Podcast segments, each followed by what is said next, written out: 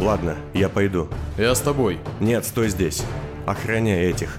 Я сам. И сказав это, я развернулся и последовал за огромной фигурой оранжевого. Акт 2. Часть 32. Убивать его, разумеется, в мои планы не входило. Расти может нести что угодно. И не отметая возможности, что ему действительно нужна смерть этого здоровяка. Но у меня лично нет ни причин, ни сил ввязываться сейчас в драку с таким явно опасным противником. А вот вопросы... Этого добра у меня всегда много. Он знал, что я иду за ним, как бы я ни старался скрыться в своем желтом пальто. А я знал, что он знает. Поэтому с каждым шагом, приближающим нас к цистернообразной, красивой и очень старой станции пневмокапсул, наша игра в кошки-мышки казалась мне все более нелепой. При том условии, что я не мог с точностью сказать, кто же из нас кошка, а кто мышка.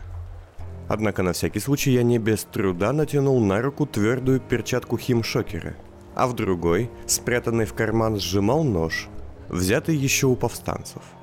Повозившись буквально секунду, я поднял глаза и понял, что оранжевый исчез. Нет, правда. Эта шагающая каланча на голову, превосходящая всех людей, болтающим потоком стекавшихся к пневмостанции, исчезла. Нигде на неширокой площади укрытой, словно пастью хищного растения темной металлической крышей с острыми зубцами, его не было. А затем позади меня словно выросло дерево, и на руках моих лихо заведенных назад защелкнулись наручники. Все-таки мышкой оказался я. Отскочим, побормочем? Теплым дыханием с примесью табака и освежающего зубного порошка бабахнуло мне над ухом. И я уже оказался в небольшом тупичке, между автоматами по продаже жетонов для проезда. И кто у нас здесь? Оранжевый поднял мой капюшон и растерялся. Узнал он меня, лысого, без очков, или нет, понять было нельзя. Но заинтересовал я его точно. Я тоже времени не терял, изучая его. По какой-то странной причине он не казался мне страшным.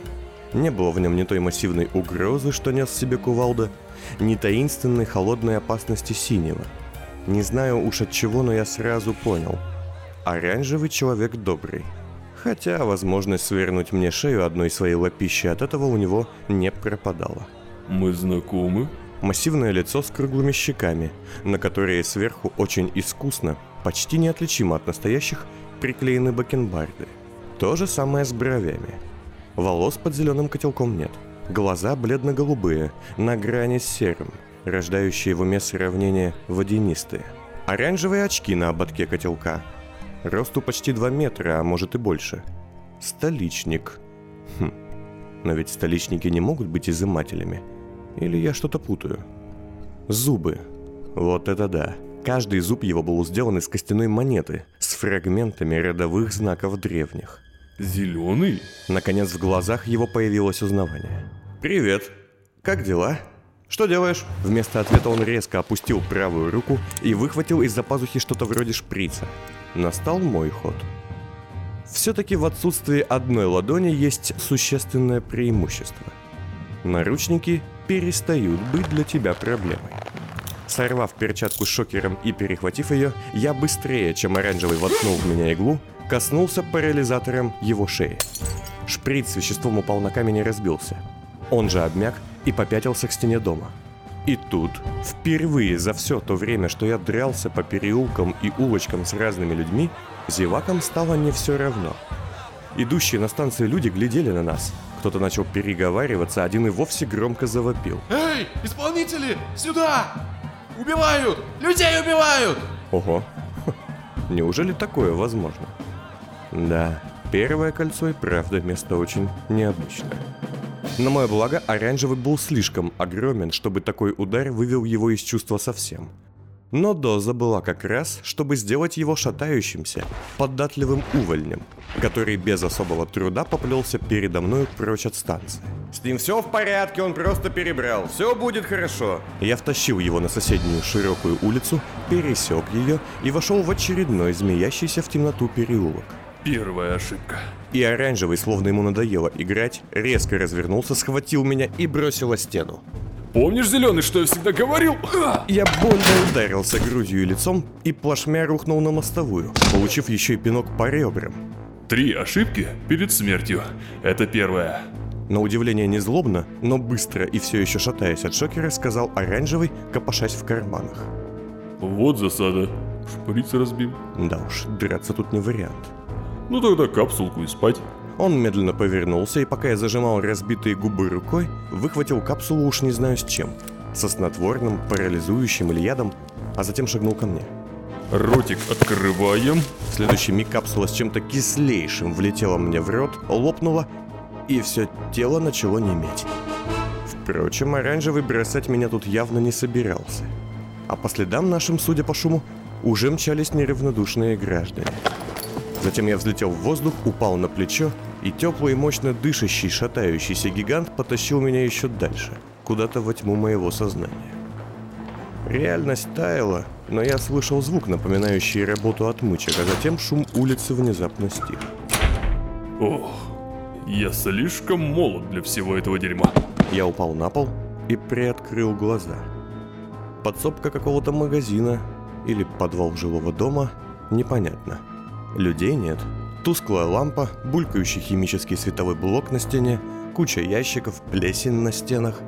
Оранжевый, стоя у двери, прислушивался в попытках понять, не идет ли внезапная погоня по нашему следу. А я, в свою очередь, пытался осознать, что же более противно на вкус. Быстро теряющая свой эффект парализующая капсула или же пыльник, по ощущениям во рту очень уж напоминавший просто пыль. Впрочем, несмотря на печальные рецепторы, мох свое дело сделал. Как я и планировал, набивая им рот, когда изо всех сил корчил из себя человека, пытающегося остановить кровотечение из разбитой губы. Так, а теперь... И оранжевый, не успев обернуться, вновь получил тычок шокером в шею. После чего я шлепнул его по котелку, натягивая головной убор на глаза – но на этот раз, взревев, он даже и не стал притворяться, и с очень необычной для него скоростью ушел от моей третьей атаки. От его же резкого выпада меня спас лишь натянутый на лицо котелок. Я отскочил и быстро сунул руку в карман. Нет, все, это уже вторая. Редко так бывает, что кто-то получает за один день сразу две ошибки. Мы оба пошатывались. Он от двух порций шокера, а я же от парализатора, который хоть и проиграл в неравной битве с пыльником, но полностью еще не сдался. Как ты не уснул-то? Да что-то не спится. Ничего, я знаю две отличные колыбельные. Сказал он, поднимая кулаки в воздух, а затем замер. Ой, секунду. Можно я... Он указал на себя. Что? Ну, пальто сниму. Оно новое, недели нет. Не хочу в пыли вымазать. А, да, конечно, как будет угодно. Я тогда тоже. С этими словами я отошел к стене, к гудящей коробке химблока, рычаги которой были бы отличной вешалкой. Он, не сводя с меня глаз, повесил пальто на гвоздик, торчащий из стены, и закатал рукава. Руки его были какие-то детские. Мощные мышцы скрывал, пусть и небольшой, но слой жирка. Волос на них тоже не было. Ну, давай. Только сразу говорю. Извини. «Я тоже извиняюсь», — сказал я и повесил пальто на рубильник щитка. Свет в комнате мгновенно погас. И уже через стащенные мною во время опуса с котелком оранжевые изымательские очки, я с удовольствием глядел на его немного растерянную физиономию. Он трогал поля своей шляпы, будучи до предела хмурым. Третье. Ты же понимаешь, что это третье? Разумеется, с улыбкой ответил я и тихо направился к нему, обходя сбоку началась.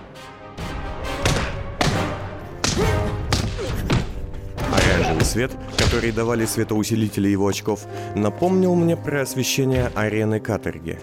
Там, кстати, тоже бывали слепые бои. Это, это нечестно. Хотя честный бой это не про тебя. Честно-честно. Я, признаться, не хотел его избивать или даже вырубать. Но нужно было показать, кто здесь главный. Все справедливо. У тебя темно, а у меня руки нет. Неужели? Угу. Отсекли. Я теперь однорукий. Да? Не знал. А, вот как с наручниками-то так вышло. Именно. Он был почти вымотан, но он все еще не был злым. Это ставило, если честно, меня в тупик. Однако конец оказался еще более непредсказуемым. Жаль. еще и слепой будешь. И он просто махнул рукой и разбил лампу, висевшую под потолком. Антарный газ вырвался наружу, превращаясь в снопы зеленых, нет, для меня оранжевых молний, и ослепил меня. Все стало белым, а затем его кулак влетел в мой нос, и белое сменилось на черное. Вы серьезно полезли с ним в драку? С оранжевым? Да. А что он такой мутный тип? Мои поздравления. Вы, кажется, первый, кто смог довести его до такой реакции. Это талант, возможно. И поясните, что значит мутный. Я и Синий прогуливались по шумной улице Пятого Кольца. Над нами витал и кружился пепел, который образовывался на раскаленных трубах местных сталелитейных фабрик. Маски и цилиндры скрывали наши лица. Ну, он какой-то пришибленный, что ли. Туповатый. Поэтому вы и стали над ним измываться? Да. Долго ли из вас будет выходить эта грязь зоны адаптации? Синий остановился на углу, повернувшись ко мне. К вашему сведению, Зеленый, господин Оранжевый, возможно, один из самых умных наших сотрудников. Уж точно умнее вас. А я название гения и не претендую. Просто все эти его кандалы вместо кастетов, вежливость, гуманизм. Все это как-то очень плохо вяжется с тем, что мы делаем, нет? Вот я и спросил, чего он такой. Это сложный момент. Не думаю, что вам нужно это знать. Пока что. Пока что. Пока что. Я уже год тут с вами чалюсь. Когда я стану своим? До конца, думаю, никогда. Очень мило. Мы зашагали дальше. Вы грубы, зеленый. Вы неосторожны, наглы и самонадеянны. Ну так поэтому меня к вам синий и приставили, нет? Чтобы вы научили меня уму-разуму. В успех этой затеи я не верю. Как и в то, что вы перестанете вести себя как... Эм, я не мастер сравнений. В общем, так, как вы себя ведете. Ладно, хорошо. Если я буду котиком, вы скажете мне про оранжевого? А то меня так и подмывает его в лицо спросить, не рожали ли его стоя. Синий опять остановился и прижал меня рукой к грязной стене, давая дорогу двум грузчикам-горнякам, спиной идущим на нас с бочкой в руках. Как мне показалось, движение его было сильнее, чем нужно. На ваш страх. Не злите его. Оранжевый прошел ряд процедурных воздействий, которые практически полностью подавили его тягу к насилию. Процедуры были мучительными, а тяга эта была велика. Типа что, как врожденная? Он что, для списка еще и двинутый? Нет, импринтированная. Об этом точно не сейчас. Для вашего понимания, Оранжевый воспитывался жестоким, кровожадным убийцей, без морали и совести.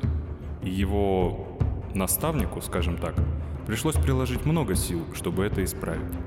Перевоспитали, значит? Что-то вроде. Но помните, Оранжевый медлит, очень медлит с расправой. Но когда дело все-таки доходит до нее, вы уже не успеваете пожалеть.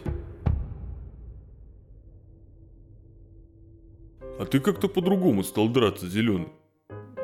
Меньше техники, больше спонтанности, что ли. Мы сидели, скорее всего, друг напротив друга, в темной комнате. Я слышал свое тяжелое дыхание, которому вторило не менее тяжелое дыхание оранжевого. Двигаться особо не хотелось. Кажется, нам обоим. Жив. Жив? Что со мной будет-то? А ты? Да я же вообще неубиваемый. Это да. Я немного пошевелился, и тело отозвалось легкой болью. Надо заметить, приятный, не повергающий тебя на землю, а наоборот, подчеркивающий, что ты живой. В кулаке моем, немного уходя под кожу, обнаружился зуб оранжевого, сделанный из кости. Что с твоими зубами? Фу, жесть какая. Так, это я зря. А вдруг я должен знать историю его челюсти? Ой, надо же. Столько лет знакомы, а ты только сейчас спросил. Пронесло. Ну, видать, до этого я их никогда не выбивал. Кости древние, обработанные. Я их из монет делаю. Милая беседа. Словно и не было у нас сейчас никакой драки. У наставника были такие же. Она любила говорить, что при жизни они жрут за наш счет, а мы с ней, после их смерти, будем жрать за их. В темноте послышалось усмешливое клацанье зубами. Ты очки мои не разбил? Нет, кажется. Там что у тебя, светоподавление сломалось? Я чуть не ослеп. Так у меня его и не было никогда. Они же старые. Так, аккуратно. Не стоит пока показывать, что у меня проблемы с памятью. Не надо давать еще кому-то лишний повод водить меня за нос. Ну, эм, как дела изымательские? Так, зеленый, давай без этого. Зачем напал? А ты зачем меня начал хомутать своими браслетами? Я занервничал? Он выдохнул и пошевелился, словно вставая. Я напрягся, но вместо этого послышалась какая-то возня, похожая на звук выдавливания мази из тюбика. Да уж, на каторге бы о таком много и глупо шутили. Давно тебя не видел. Впрочем, и сейчас не особо вижу. В воздухе появились приятные нотки заживляющей мази. Я оказался внезапно и надолго занят. Значит, Януш был прав. Ты теперь не с нами. Это сложный момент. Нет. Но мне интересно, что про все это думает Черный. Как там старичок, кстати, давно его не видел? Повисла тишина. Ты никогда его не видел. Ошибка. Я наигранно вздохнул. Ребра мои не наигранно заболели. Ну, я образно. Он недоволен. Почему? По-моему, мы расстались на хорошей ноте. Уж если врать, то нагло и в лоб. На хорошей ноте? Украсть кучу дорогого оборудования из хранилища, наобещать всем с три ящика, взять контакты потенциальных целей, а потом испариться. Это хорошая нота? Ну, могло быть и хуже. Ты, зеленый, толковый изыматель. Был как минимум. Но как работник ты просто пропасть. На то были причины. Уж не говори, что та милая девушка всему виной. На романтичного героя ты не тянешь. Лукреция? Нет, все куда сложнее. Какая Лукреция? А, да, я не о ней. Я о... Как же ее... Раздался щелчок, и я увидел весьма помятое лицо оранжевого у стены напротив. Огонек зажигалки осветил папиросу. Он сделал глубокую затяжку и, как мне показалось, вовсе не выдохнул дым, а затем на долю секунды закатил глаза. Дара Ривер, вторая продольная, дом 1303, квартира 408. Ага, точно, Дара. Хм. Со стороны поход в тени и правда жутковато выглядит. Э, дай мне тоже одну. Он бросил мне пачку хрустального стебля, и я закурил. Вспышка от моих спичек ослепила меня не хуже, чем взрыв лампы. Я никому, конечно, не сказал. Ни о вас, ни о убежище для девиц тут. И слово держу. Но я уже тогда сомневался, что все это не аукнется нам мертвым эхом. И вот идет какая-то игра. А страдают... Страдаю я. Ого, а вот это уже интересно. Ты немного не понимаешь моей роли в том, что происходит. Ну так проясни. Красный мертв, синий пропал, желтая тоже не пойми где ходит. Нас не осталось. Я недавно читал, что есть такой уровень популяции у зверей, после которого они уже не могут восстановиться. Так вот, мы перешли эту черту. Слушай, я бы и рад продолжить свой труд как изыматель. Рад бы провести что-то типа мирных переговоров с черным, ну или как-то так. Но все сложнее, чем кажется. И мне, вероятно, нужна помощь. Зеленому нужна помощь. Я, я что, сплю? Это все Расти. Он взял... взял контроль надо мной. Да, звучит, конечно, дико, но так и есть. Он словно стер мне память, но только не всю. И чем дальше, тем хуже. Да? Не знал. Так пойдем со мной. Януш найдет способ решить эту проблему. Я гарантирую это. Не могу. Это не в моей воле. А почему ты его не убьешь? Ты же умеешь убивать древних. Только не его. Не знаю почему. Странно. А за мной зачем пошел? Он приказал меня того? Да. Но ты... Но я этого не сделал. Хотя мог. Нет, не мог. Но это детали. Ты не пытался. Это куда важнее. Ну, как видишь. Мы замолчали, прислушиваясь. Снаружи, за дверью подвала, несколько раз пробежали крепкими ботинками тревожные люди. Неубедительно все же. Хотя, если это правда, я знаю этому вероятное объяснение. Какое? Не скажу, если не знаешь сам. Но корень точно в причине конфликта Черного и Януша с Девлином. У Яноша-то какой конфликт? Этот парень и мухи не обидит. Ну да. Мухи не в его вкусе. Опять шум ботинок, уже чуть медленнее. Все еще ищут. Так что сейчас хочет черный? От меня и от Расти. Откуда мне знать? Ты же в курсе. Я меньше всех интересуюсь политикой. Наука и наше дело. Больше меня ничего не волнует. Думаешь, я сам рад бегать туда-сюда? Ай, расскажи мне об этом. То есть ты не знаешь? Насчет черного никто ничего не знает, кроме Януша. А Януш мечтает только о мести. Думаю, если бы ваш с Девлином взрывной привет не оторвал бы карлику ноги, он был бы менее зол. Хм, все еще интереснее. О чем ты? Брось, зеленый, ты вошел в поместье Мадьяра, устроил шоу, украл важные вещи, а после вы так и вовсе использовали Алихана как ходячую бомбу. Что? Я приподнялся. Мы увидели Растиньяка Девлина, точнее его дублера, и Мадьяра на транзитной станции. Не смогли по какой-то таинственной причине отличить карлика от древнего. Януш начал беседу, а Мадьяр взорвался. Господин Девлин заминировал его. Да? Не знал. Это моя фраза. Проклятие. Мадьяр, конечно, не был мне другом, но я его спас. И не хотел его смерти, особенно такой. Ладно, у тебя есть бумага и чем писать. По полу в мою сторону покатился блокнот с прикрепленным к нему на мягкую ленту чернильником. Я в свете тлеющей папиросы, как мог, накорябал записку одной рукой. «На, распорядись». Блокнот полетел обратно. Папиросы я решил оставить себе. За дверью в очередной раз послышался шум, но стихать он не стал. Так, 11 дней, покинуть, организую. В отблесках его лицо казалось восковым и будто слегка светилось. Он и правда был добрым. Было во всем его существе что-то странное, и это казалось мне удивительно неправдоподобным. Неужели можно вот так, как он, жить тут и продолжать светиться? Прочел, ясно, но все это сомнительно. Просто сделай это, там будет видно. Дверь дрогнула так, словно ее попытались открыть снаружи. Государственная служба исполнителей. Немедленно открывайте. Ой. Ой-ой-ой. Мы оба встали и осторожно начали отходить вглубь комнаты. Там они, там, я выглядываюсь, господин офицер. Здоровый в зеленом и второй. Другого выхода там нет. Ну, конечно же, его нет. Будем встречать? Ну, думаю, придется, раз гости без приглашения лезут. Мы приблизились друг к другу. Не знаю, как он, но я ждал удара с его стороны не меньше, чем вторжение исполнителей. Однако оранжевый явно понимал, что оттуда из-за двери идет куда более серьезная угроза. Я вытащил пистолет из плаща и взвел курок. Только давай без жертв. М? Они же ни в чем не виноваты. Просто делают свое дело.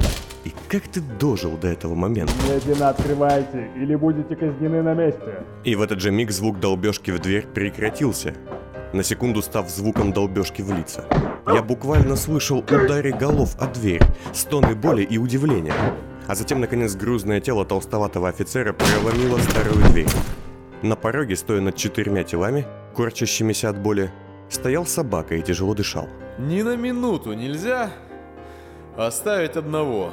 И в этот момент они встретились глазами. Собака и оранжевый. Странный это был взгляд, я вам скажу.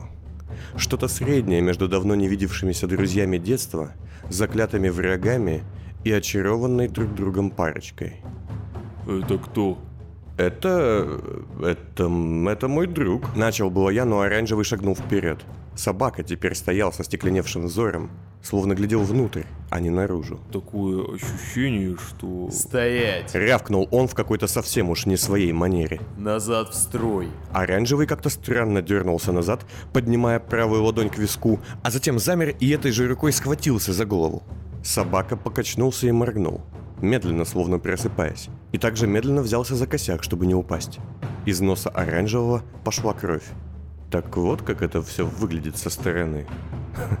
Жесть. Кто ты такой? Он с неподдельным интересом смотрел на оранжевого, а тот же смотрел на него скорее с недоверием и тенью испуга. А вот лежащие на полу исполнители ни на кого не смотрели, но шевелились все активнее. «Уходим!» Нет, стой! Ты кто? А ты? Не, не может, не может быть. Вас, вас же не было. Кого не было? Где? Откуда мы? Уходим все. Собака, не сейчас. Дождись, поболтайте еще. Я подхватил валявшиеся на полу очки оранжевого, пока он не увидел, и буквально вытолкнул собаку наружу. И последний вопрос, оранжевый. Где то место, куда я... Ну, то, с девушками, про которое ты сказал? Я... я не буду тебе говорить. Почему? Потому что ты лучше всех знаешь, что я господин О. И ты знаешь, что я ненавижу, когда меня называют так, как ты назвал. Говорил он это мне, но смотрел на собаку. Проклятие. Так, мне правда нужно это знать. О, у меня все линии Ничем туда... не могу помочь. И он, схватив пальто с гвоздя, пошел на нас, чтобы покинуть подвал. Офицер, Рявкнул собака, ответить. и оранжевый на секунду оторопел. 1К9, дом сирот, арочный тупик 73. А затем его будто бы отпустила какая-то неведомая сила, и он уставился на собаку так, словно был готов разорвать его. «Мы не со зла. Передай Янушу все. Извини за драку, бежим, живо!» И я, быстро таща за собой собаку, вылетел из подвала, взбежал по лестнице и растворился в полутьме переулков. Знаешь, что мне не нравится? Вот мы вдвоем с оранжевым размазали бы их там по полу, этих исполнителей. Но нет, тут такой влетаешь ты, и ты типа как бы нас спас. Это вот как у лорда-детектива в не самых лучших рассказах. Вроде и он парень не промах, но его вечно внезапно спасают его какие-то друзья. Я надеялся, ты уж перестал мир как художественное произведение воспринимать. И вообще, а ты не думал, что друзья спасают его потому, что не знают, что его не стоит спасать? Ой, все. Где Расти? Ушел весьма напряженный. Сказал, чтобы я нашел тебя. Мею отправили в клинику. Она ждет нас там. А куда ушел? Не в гостиницу же? Нет. Сказал, заляжет на дно и вернется через неделю. Мне и Мея велел это время пожить в гостинице. Очевидно, ловит на живца. Старый засранец. Не оставил выбора. Придется лечить руку. Ну ладно, в кои-то веке не надо ничего решать. Но вот спешить надо. Клиника скоро закроется. Мы окольными путями, больше путаясь сами, чем путая возможных преследователей, шли назад к панацее. Расскажешь, кто это был? Я знаю не сильно больше твоего. Но зато я теперь знаю кое-что о тебе. Да? И что же? Видимо, ты из лагеря X-13 или типа того. А он твой бывший сослуживец, наверное. И, судя по всему, подчиненный. Вас уволокли туда еще детьми, накачали химией. У него тоже, видел, ни ногтей, ни зубов. Думаю, это последствия опытов. Ты это сразу знал? Нет, я это понял только сегодня. Но все это очень интересно. Мы остановились перед клиникой. На крыльце ее, словно она была не в дорогом наряде, а в каторжных обносках, сидела Мея и, судя по всему, спала. Чудовищно. Так, ты с нами? Только за челюстью. А дальше? Хотел пойти по своим делам, если нет предложения лучше. Есть что-то чарующее, да, в этом безумном ритме? Как-то же надо будет убить эту неделю. И не сидеть с Меей в одном номере. Что ж, может у меня есть мысль, чем тебе заняться.